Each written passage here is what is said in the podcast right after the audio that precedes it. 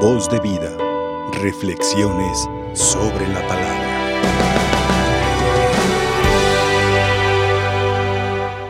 Hermanos, en este día 22 del mes de febrero, en toda la iglesia extendida por el mundo, celebramos la fiesta de la Cátedra de San Pedro. Y esta fiesta, la cátedra o la sede de San Pedro, nos mueve primeramente a reconocer la primacía y la autoridad que el apóstol Pedro y sus sucesores han recibido de Cristo mismo. Y nosotros, los creyentes, que reconocemos a Pedro y sus sucesores como cabeza de la iglesia, nosotros que reconocemos su primacía, su autoridad, eh, también tenemos un doble compromiso. Primero, rezar y orar por el Papa, para que Dios le conceda la sabiduría, la gracia y la fortaleza para poder cumplir con esta misión a veces difícil que de Dios mismo ha recibido. Por eso en esta celebración, por eso aquí delante de la mesa del Señor, elevamos primeramente nuestra oración por el Papa, para que el Señor lo bendiga, para que el Señor lo ilumine, para que el Señor lo fortalezca y pueda continuar adelante, pueda continuar conduciendo la barca, la barca de la iglesia.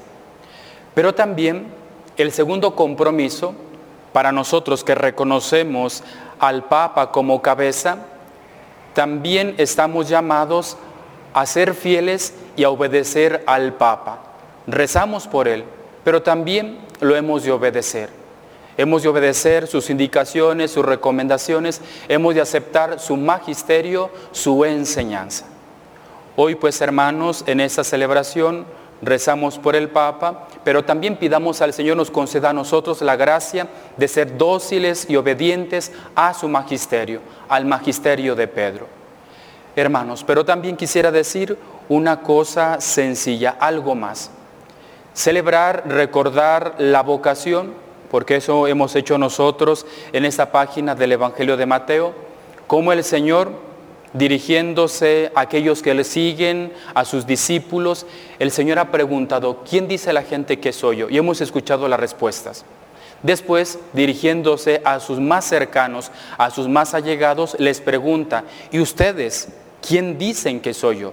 Y nosotros hemos contemplado que de entre ellos solamente Simón se anima a responder, a decir y a afirmar, tú eres el Hijo de Dios vivo. Y entonces el Señor reconoce que aquella respuesta le viene de lo alto, le viene de Dios, es inspiración divina.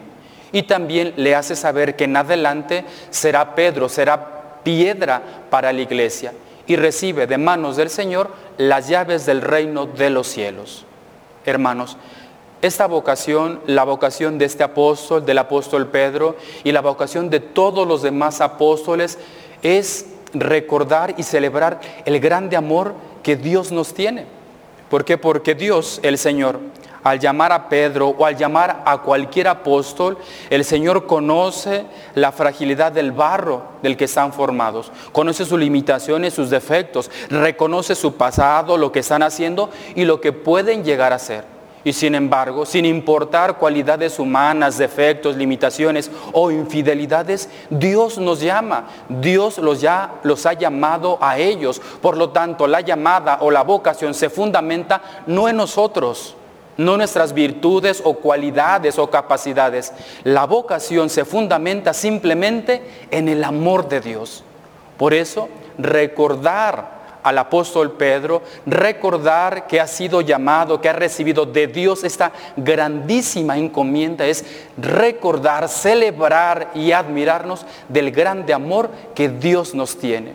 Porque Dios nos llama por amor, porque Dios nos elige por amor, porque el Señor se fija no en nuestras cualidades, sino que el Señor se deja de llevar por su amor, por su compasión, por su misericordia. Y saber esto, reconocer esto, debe de confortarnos. ¿Por qué?